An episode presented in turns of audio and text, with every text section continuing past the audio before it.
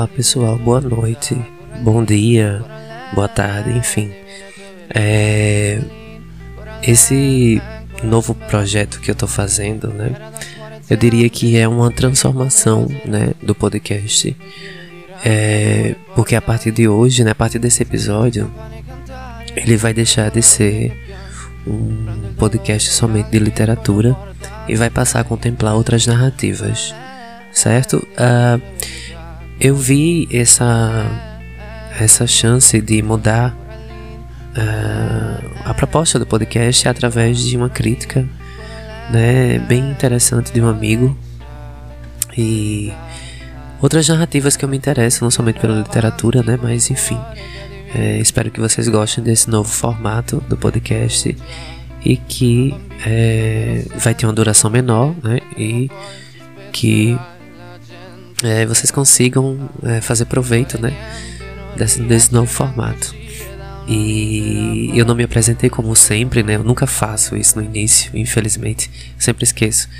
Mas eu me chamo Jardel Bandeira e eu sou um amante de narrativas, né? Melhor dizendo, de histórias, né? Que me perturbam, me interessam, me deixam curioso, para nos deixam curiosos, né? E no, nos fazem ir para frente e evoluir, né? De certa forma, é, na nossa vida. Né? A arte, ela é política e, portanto, a gente precisa desse tipo de entretenimento na nossa vida. E longe do que muita gente pensa, a arte ela é fundamental, sim. É um direito, né, que nós temos. Lembrando do texto do Antônio Cândido o direito à literatura, eu estendo isso às narrativas, né? Enfim, é isso. Fique com o episódio sobre Coraline e o mundo secreto.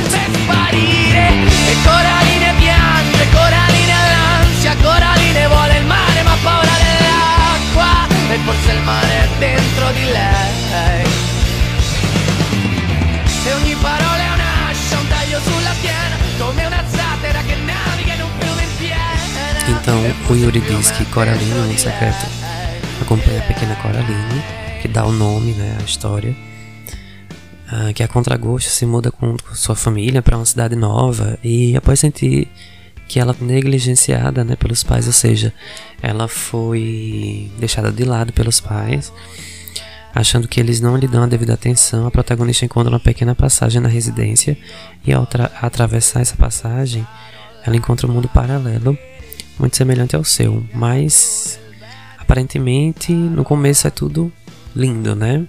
E aí nesse mundo é incluído também as versões dos pais com os botões no lugar dos olhos. Contudo, quando é contemplada com a possibilidade de ficar nesse local para sempre, percebe que tem algo de errado, né? E aí o diretor e roteirista que se chama Henry Selick uh, tem uma clara paixão pela arte do stop motion, que o filme é feito em stop motion, e conta com grandes filmes. Ah, ele já tinha feito O Estranho Mundo de Jack e James e o Pêssego Gigante. E O Estranho Mundo de Jack é outro filme que eu quero falar depois, né, também. É, não, não sei se é nesse especial, mas no futuro próximo. E, ah, né, de toda forma, ao adaptar o romance Neil Gaiman, conseguiu criar quase algo atemporal. Então Neil Gaiman, né, para quem já assistiu American Gods, para quem já assistiu, por exemplo, é, o Sandman, né, que tá aí na, na, na, boca do povo, mas o Neil Gaiman é, esse né, escritor e esse né, artista incrível que já fez obras espetaculares e enfim ele sempre é é adaptado, ele sempre é, é referenciado e tudo mais, porque ele realmente, o Neil Gaiman, ele é um dos maiores né, artistas de todos os tempos da cultura pop. Né? Ele é referenciado muito, inclusive a cultura pop deve muito ao, ao Neil Gaiman por conta das suas, uh, das suas obras, uh, dos seus escritos, né? enfim. É, só para mencionar né, algumas obras que ele já é, que ele já desenvolveu, além da Coraline, né? É, American Gods, que eu já falei. Tem o Good Omens, Homens, eu não sei nunca falar direito esse nome. é o próprio The Sandman, né? Que foi é, feito aí para Netflix, tá no sucesso, mas é bem antigo esse esse esse essa história, né? Esse, esse quadrinho.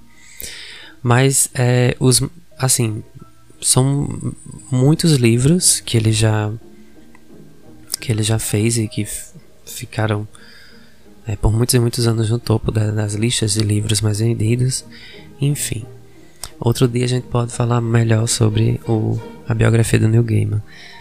Mas aí, o Coraline e o Mundo Secreto, o Yuri continua o texto dizendo que é uma narrativa infantil e é clássica, né? E aí eu não concordo muito porque uh, ah, para mim não é clássica, né? Para mim já é uma narrativa infantil mórbida, né? E aí, antigamente, quando passava na TV, é, eu, eu achava muito estranho nesse desenho. Meu Deus, isso é um desenho para crianças. E na época eu era adolescente já, não era mais criança, porque o filme é de 2009. E em 2009 eu já, né, já era adolescente, mas assim, eu achava bem estranho esse filme. É, sempre passar na época do Dia das Crianças ou na época da Semana das Crianças, achava bem estranho. Mas enfim, né? Coisas da época que se hoje em dia muitos conservadores acham isso estranho, né? Enfim, na época era bem pior. E aí é, o Yuri diz que é ele diz que é uma narrativa infantil clássica porque tem contos de fadas, mas, né, como eu disse, né, tem elementos sombrios, o que já não deixa mais essa narrativa sendo clássica, né? Já passa a ser uma narrativa mais mórbida, quando, como eu estava falando. E em, algum, em alguns momentos, né, chega a ser até grotesca a narrativa. Como, por exemplo, essa questão dos, dos personagens, né, dos pais da Coraline, terem os olhos é, abotoados, né, com, costurados com botões. É bem no lugar dos olhos, né, é bem perturbador né, assistir essa questão. E também a trilha sonora, né? Faz com que a história fique mais macabra. Mas enfim, né? O Yuri também diz que, é, como eu estava falando, a questão dos botões causa um desconforto.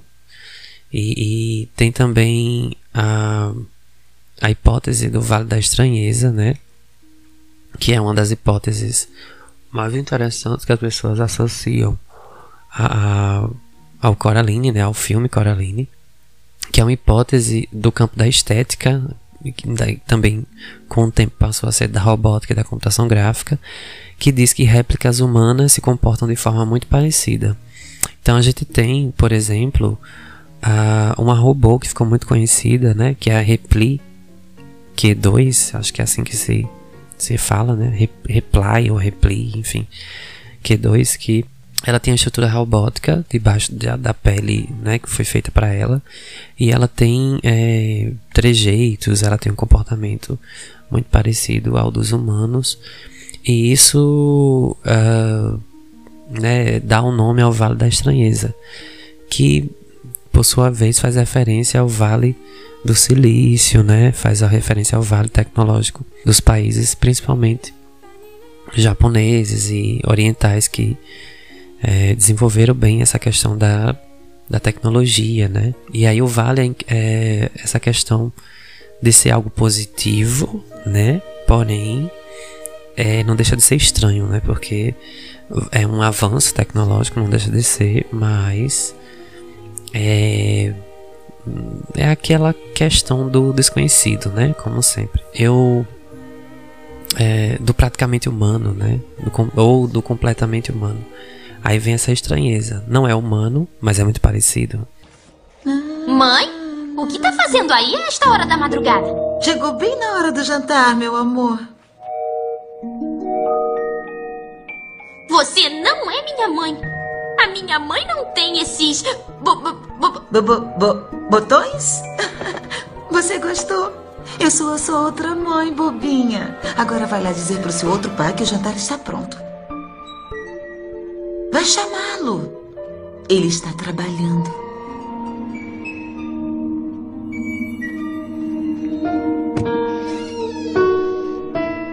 Olá. Olá, Coraline. Fiz uma canção, quer ouvir? O meu pai não sabe tocar piano. Não é necessário. É esse piano que me toca. Oh!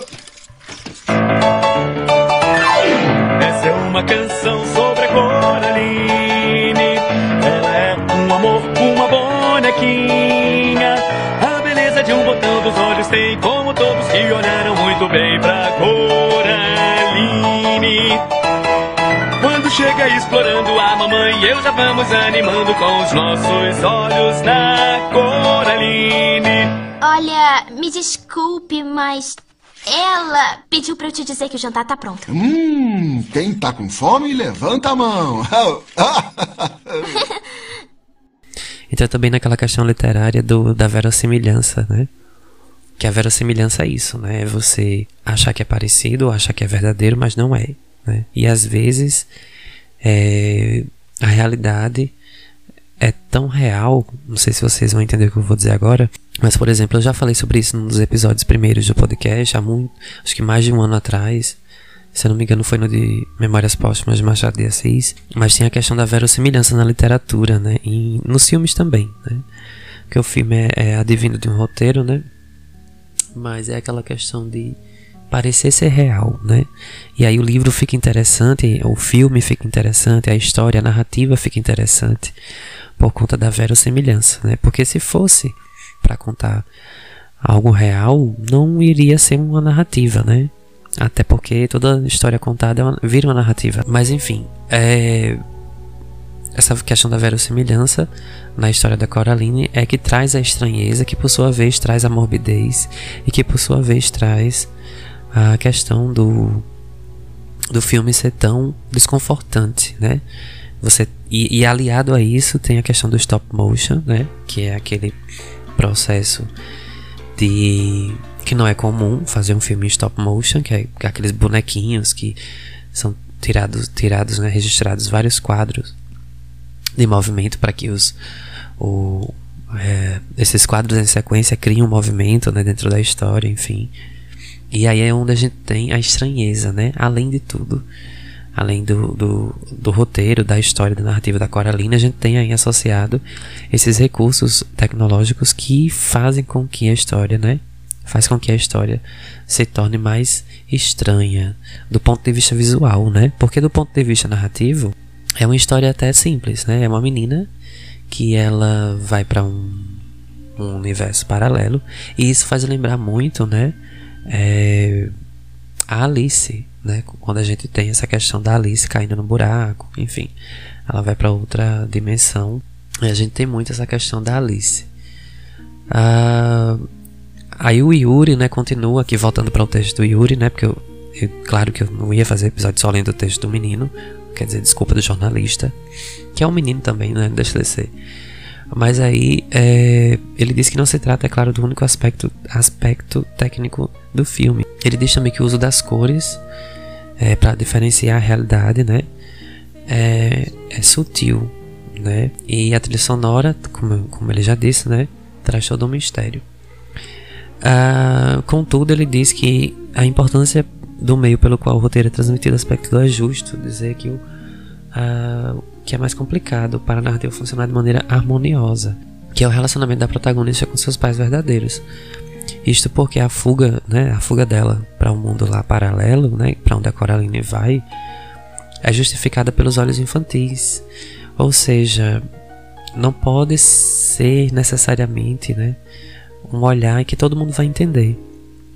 E aí eu lembro muito do filme ET, né, que se eu tiver uma oportunidade no futuro eu farei também um episódio sobre o filme ET, que é um dos filmes que eu mais amo na vida. Que é um filme que na época, né, ET de, do, do Steven Spielberg, tá? É um filme do ET. Não sei se aqui alguém escutando não, não lembre, até pela idade que eu não tenho. Mas eu também não tinha idade na época para assistir esse filme no cinema, né? Mas assisti depois na, na, na sessão da tarde, como vários e vários espectadores. Mas o filme ET, por exemplo, também é um desses filmes que tem um olhar infantil, né? Ou seja, é do ponto de vista da criança. E aí, na época, muitos adultos não entenderam o sucesso que o filme estava, né, gerando. Mas é porque os filhos, né, as crianças queriam que os pais fossem juntos, até porque as crianças não podem ir sozinhas, né, menores de idade. E aí o filme ele conversa muito com as crianças por conta disso, né, o ET. E Coraline não é diferente, né, só que Coraline conversa com as crianças de uma forma é, estranha, né. Eu sou Wybe, Wybe Lovat. Wybe? Diminutivo de Wyborn. Não fui eu que inventei, é claro. E qual é o seu karma? Meu nome não é nenhum karma. É Coraline. Hum, Caroline de quê? É Coraline. Coraline Jones. Hum, não está provado, mas eu ouvi falar que nomes comuns como Caroline induzem os outros a não terem maiores expectativas sobre a pessoa. Hum. Acho que alguém tá chamando você, Wyborn. O quê? Eu não ouvi nada. Ah, eu tenho certeza de que ouvi Wy Bobão Born. Vovó, Aí o, o Yuri, né, ele continua a sua resenha crítica, falando que nesse sentido é, pesa uma aparente apatia e uma desconexão do, dos pais verdadeiros da Coraline, e o filme jamais passa a impressão de que seriam minimamente abusivos. Ou seja, a gente não sabe porque Coraline está fugindo dos pais verdadeiros, mas o filme também não mostra porquê, né? Então não há qualquer tipo de menção a maus tratos, é, seja ele no passado ou no presente, ou seja, não tem nenhum flashback de Coraline sendo maltratada pelos pais verdadeiros, que seria o motivo pelo qual ela iria, né, fugir para esse mundo paralelo com os pais falsos, os pais postiços, né, e aí não tem essa questão, né, no filme não mostra isso, a gente não sabe, fica tudo muito implícito, e aí passa, quando passa essa, essa fase, né, quando passa essa fase complicada, que é algo tipicamente infantil, e que é algo passageiro. Então, o filme ele se beneficia muito disso, né? É, eu acho que o Yuri está querendo dizer aqui no texto dele, né, que um, olhar de uma criança para esse filme é diferente do olhar de um adolescente, que é diferente de um, olhar de um jovem, que por sua vez é diferente do olhar de um adulto, né? Então, é, o filme ele tem diferentes é, diferentes interpretações com base em quem vai assistir, né? Em que faixa etária você vai assistir. Então, por exemplo, eu assisti há um mês atrás esse filme, é, muito por acaso. Eu tava é, zapeando naqueles. No aplicativo que tem de. de, é, de TV paga que é de graça, nunca entendo essas essas TV a cabo que é de graça, né? que é um serviço, não é pirata não, viu minha gente? Tô falando de IPTV não, tô falando de da, da de um serviço que tem que, que torna as as TVs a cabo, né, pagas de graça e você assiste. O único problema é que tem muita propaganda no meio, enfim. E por acaso estava passando Coraline e, é, e foi por isso que eu resolvi gravar também esse episódio, né? E resolvi também mudar um pouco dos ares do, do podcast, né? Não falar somente de literatura, mas começar a falar também de cinema, que é uma coisa que eu gosto muito, né? E que vez ou outra assisto um filme e eu tenho poucas pessoas para falar, muita gente não entende o que eu digo, né? Enfim. E o podcast é uma forma de expressar essa minha questão sobre os filmes também, né? Não somente sobre os livros. E aí uh, tem essa questão, né? De que é diferente o meu olhar quando eu fui assistir agora há pouco, né? O Coraline, o filme Coraline, do olhar que eu tive quando assisti a primeira vez, né? Que eu achei mórbido, achei até feio, né? Porque eu não era familiarizado com stop motion. Só depois que eu assisti A Fuga das Galinhas, né? Que, que, é um filme muito engraçado, mas muito crítico, né? Também, muito profundo. Na época também eu não entendi. Mas depois que eu assisti A Fuga das Galinhas, eu comecei a entender a arte do stop motion e tal, que é difícil de fazer. E que fica bonito, não é feio não, fica muito bonito, porque traz uma realidade muito característica, né, do, do é, da narrativa, é, visualmente falando, né. E aí, é, como eu estava falando agora há pouco, o Yuri diz no seu texto ainda que a audiência, né, no caso as pessoas é, que assistem infantos juvenis conseguem simpatizar com a personagem, compreendendo seus sentimentos, porque faz parte daquela época, né, da adolescência, ter esses sentimentos com relação aos pais, né? É sempre assim, né? Muito difícil ter um adolescente que não briga com os pais, muito difícil. Nem que seja é, uma discussão silenciosa, né? Porque muita gente associa a rebeldia somente com é, chutes, pontapés, palavrões, enfim, não, mas você pode ser rebelde de outras formas também, né? Inclusive é, passivamente, né? Você pode ser um passivo agressivo e não sabe nem, sabe nem que está sendo passivo agressivo. E aí, compreendendo seus sentimentos, né? Esse público infanto-juvenil, ele espera eventualmente chegar à mesma catarse que ela, enquanto os espectadores mais velhos, deduz mais maduros, entenderão que não se trata de um ambiente familiar desprovido de amor e compaixão, apenas fora da sintonia. Então a gente, quando assiste, como eu estava falando né, agora há pouco, quando a gente assiste depois de adulto, né, ou adulto, ou jovem, ou jovem adulto, enfim, ou mais velho, a gente identifica que aquele mundo para onde Coraline foi não é muito legal, né? Não é um mundo muito é, receptivo. E aí a filha demanda a atenção dos pais por uma questão natural da idade e não por conta de uma necessidade, né?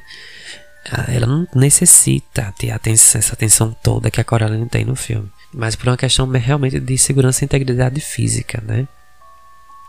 E aí trata-se, né, depois o Yuri vai dizer, de um ponto inestimável de desenvolvimento correto do roteiro, de modo a prover o necessário amadurecimento da protagonista de forma a apreciar o contexto na qual está inserida, lembrando dos seus pontos negativos, mas também dos seus pontos positivos. Então, é um é, Came of Age, né? Eu acho que é assim que fala, né? Que é, que é aquele tipo de história que fala da, da ascensão do, do, do jovem, né? No caso, a passagem da criança, adolescente e depois o jovem, né? Essa questão de reconhecer que você não é mais, né? O bibelozinho do seu papai e da sua mamãezinha, que você vai se tornar um adulto. E aí, se você tiver feito, né, as passagens é, Freud fala muito disso, né? Se tiver feito as passagens naturais, né? Tiver é, feito uma passagem natural da sua criação enquanto bebê, criança, adolescente, você vai se tornar um adulto. Não que perfeito, né? Mas você vai ter é, fechado seus ciclos, né? Os seus complexos, e aí você vai se tornar uma pessoa mais saudável. Que necessariamente se tornando mais saudável, você vai também desenvolver comportamentos mais saudáveis. E aí o Yuri, né? Ele não diz isso no texto, mas enfim, esse texto dele ótimo, ele deixa a vazão para a gente interpretar que a Coraline fala dessa questão de uma menina que ela está passando por esse momento de perturbação, né? Não mental, mas da vida mesmo. E aí ela precisa passar por esse processo para poder se tornar uma adulta ou pelo menos um adolescente ou uma jovem é, mais esclarecida do ponto de vista é, com relação aos pais e tudo mais. Preto é tradicional. Mas se quiser pode ser rosa, ou vermelho, ou amarelo. Poderá me deixar com inveja. De jeito nenhum! Não vai costurar botões nos meus olhos! Ah, mas você precisa dizer um sim se quiser ficar aqui. É tão fininha que nem vai sentir. Na... Ai! Então, a decisão é sua, querida. Só queremos o melhor para você. Eu vou pra cama, agora. Pra cama? Antes do jantar? Pois é, que eu tô muito cansada mesmo, sabe? Ah, eu preciso dormir pra pensar melhor. Ai, claro, meu amor.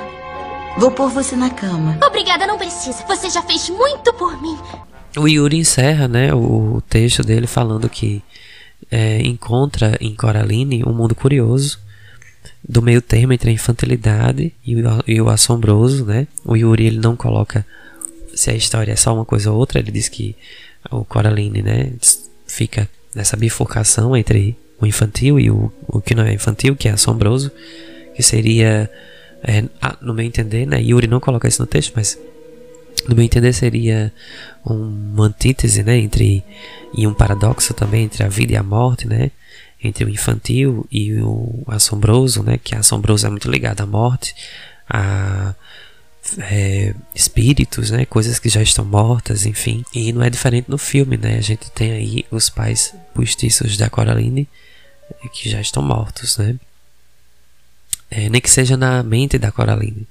E aí o Yuri encerra dizendo que por mais que não seja inassistível às crianças, é, não aborda temáticas tão distantes dos contos de fada. É realmente isso, né? Acontece sim. É, e parece tomar como inspiração a estética sombria sem afetar o destino, né? O destino para quem vai assistir. Né? No caso, quem vai assistir não afeta nada a experiência, né? A pessoa não deixa de assistir porque o filme é assombroso, né? Muito pelo contrário. O assombroso torna o filme mais interessante. E aí um conto simples, mas que com sua simplicidade consegue transmitir uma complexa mensagem que por vezes é esquecida, né? A questão de, de trazer essas, esses vínculos, né? Paternos, né? Que são bem difíceis, né? De serem trabalhados, enfim, mas que são necessários a qualquer pessoa que queira, né? Ter um futuro saudável, né? Então, Coraline é, é bem para mim é bem isso também, né? Então, o subtítulo também que veio para o Brasil, né, de Coraline Mundo Secreto. Esse Mundo Secreto a gente pode interpretar de várias formas, né? No filme, literalmente com um mundo paralelo.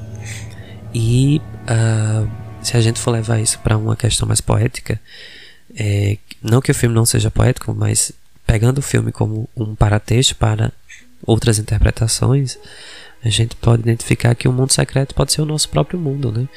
E o mundo secreto, no caso, ou, as questões que a gente não conta a ninguém, ou os traumas que a gente vive, que a gente sofre, né? Que é, não há pessoa na Terra que não tenha sofrido nem que for um pouquinho de, de sofrimento, né? Que não passe pela Terra sem sofrer um pouquinho. E aí fica para vocês, né? A dica do Coraline o Mundo Secreto. Agradeço imensamente é, e aí vocês vão ver que o episódio tá terminando bem antes, viu? Ó, eu prometi cumprir, ó. Fiz um episódio de menos de 30 minutos. E espero que esse novo formato dê certo. E é isso. E deixo meus agradecimentos ao Yuri. Deixa eu só fazer um agradecimento aqui, né, para dar créditos ao rapaz. Yuri Souza, né? Ele é carioca advogado e ele se diz apaixonado por cinema e busca compartilhar esse sentimento, né? Isso é a, a como se fosse uma bio, né? Uma, uma, uma descrição do nome dele que está lá no site Cinematologia de um artigo que ele fez sobre Coraline e o Mundo Secreto. Então é isso. Obrigado ao Yuri. Obrigado a vocês, vocês todos que escutaram, né? E esse novo formato de episódios menores. E uma novidade também, que é a questão de eu falar agora sobre filmes. Calhou desse filme ser um filme que advém de um livro, né? Do Neil Gaiman, é, que foi adaptado. Mas nem sempre os filmes que eu vou trazer no, no, nos episódios, né?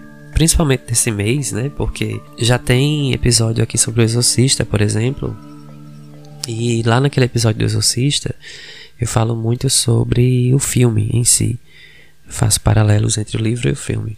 E o episódio que eu fiz sobre o Exorcista é sobre o livro, mas é, o filme, enfim, fica presente no episódio inteiro por conta do sucesso e da questão da influência na cultura pop. Mas uh, nem sempre os filmes que eu vou trazer para vocês serão filmes que vieram de livros e vice-versa, né? Ou que filmes que se tornaram livros. Mas eu, eu quero somente que vocês é, tenham uma nova experiência, né? Com o podcast. E não vou prometer mais é, lançar episódios toda semana, todo a 15 dias, porque vocês estão percebendo aí, né? O tempo que levou para lançar esse, por conta da minha vida totalmente maluca, né? De trabalho e estudo e, e vida, né? Enfim. E como eu já expliquei isso, como eu faço toda a parte técnica do, do da gravação, da edição, publicação e tudo mais, da, da, da parte também de pesquisa, né? É, fica difícil para mim sozinho fazer todo esse trabalho. Mas é isso. É, espero que estejamos juntos no próximo episódio. E se vocês quiserem me seguir, minhas redes sociais estão todas nos links aí do episódio, nas legendas e aceito, né, críticas, né, e agradeço muito ao amigo André, ele é professor, né, de geografia, e ele foi ele que me advertiu sobre meus episódios e assim, não foi uma advertência, ele só me deu uma dica, uma, fez uma crítica, que foi uma crítica construtiva, é, de que eu fizesse episódios menores, né, e aí eu acho que vai dar certo, né, e também se não der, né, estamos aqui para isso como eu já expliquei desde o início, desde o primeiro episódio, né? Que o podcast que eu faço, né? É para que eu fale, né? Somente fale sobre livros, né? No caso, na época. E agora vou me aventurar um pouquinho sobre filmes e também séries, né? Tem umas séries tão interessantes, por exemplo, o Sandman, né? Que foi uma série que eu assisti e fiquei maravilhado. É uma série bem interessante, que inclusive é do Neil Gaiman também, né? O, a, a, a, a história, né? A narrativa, a obra. E eu posso, né, no futuro fazer também episódios sobre séries. Não quero competir com nenhum podcast grande aí, né? Porque muita gente escuta achando que eu quero ficar famoso e não sei o que. Não é isso, né? Eu só quero realmente é, falar, né? Sobre o que eu leio, o que eu assisto, o que eu é, tenho em mente. É isso, minha gente. Vários filmes aqui que estão vindo na mente de filmes que eu assisti agora há pouco que me deixaram muito perturbados. E assim, no, no, no, sentido bom, né? No sentido positivo. Não tô falando no sentido negativo. São, são obras narrativas que são ótimas pra gente discutir e falar, né? E espero que no futuro eu consiga trazer esses filmes da forma mais clara e objetiva e, e mais com meu jeitinho, né? De ser, enfim. E é isso, obrigado a todos vocês que escutam meu podcast. E vamos para mais episódios especiais do mês de outubro, né? O mês só tá começando. Hoje é o início do mês, né? E pretendo durante esse mês pelo menos fazer alguns episódios é, com, esse, com essa duração de, de meia hora, mais ou menos, 30 minutos, para que o podcast tome uma nova. É, tome um novo rumo, né? De, duração, de temática também. Um abraço a todos vocês, já falei muito, né? E um cheiro e tchau. O que foi, Coraline? Você não quer brincar? Eu quero te dar um abraço. Aguenta firme, soldado. Oi! Cadê seus botões, menina? Você tá afim de secar, não tá? Eu tô indo pra casa, seus projetos de clone. E eu não vou voltar. Ah!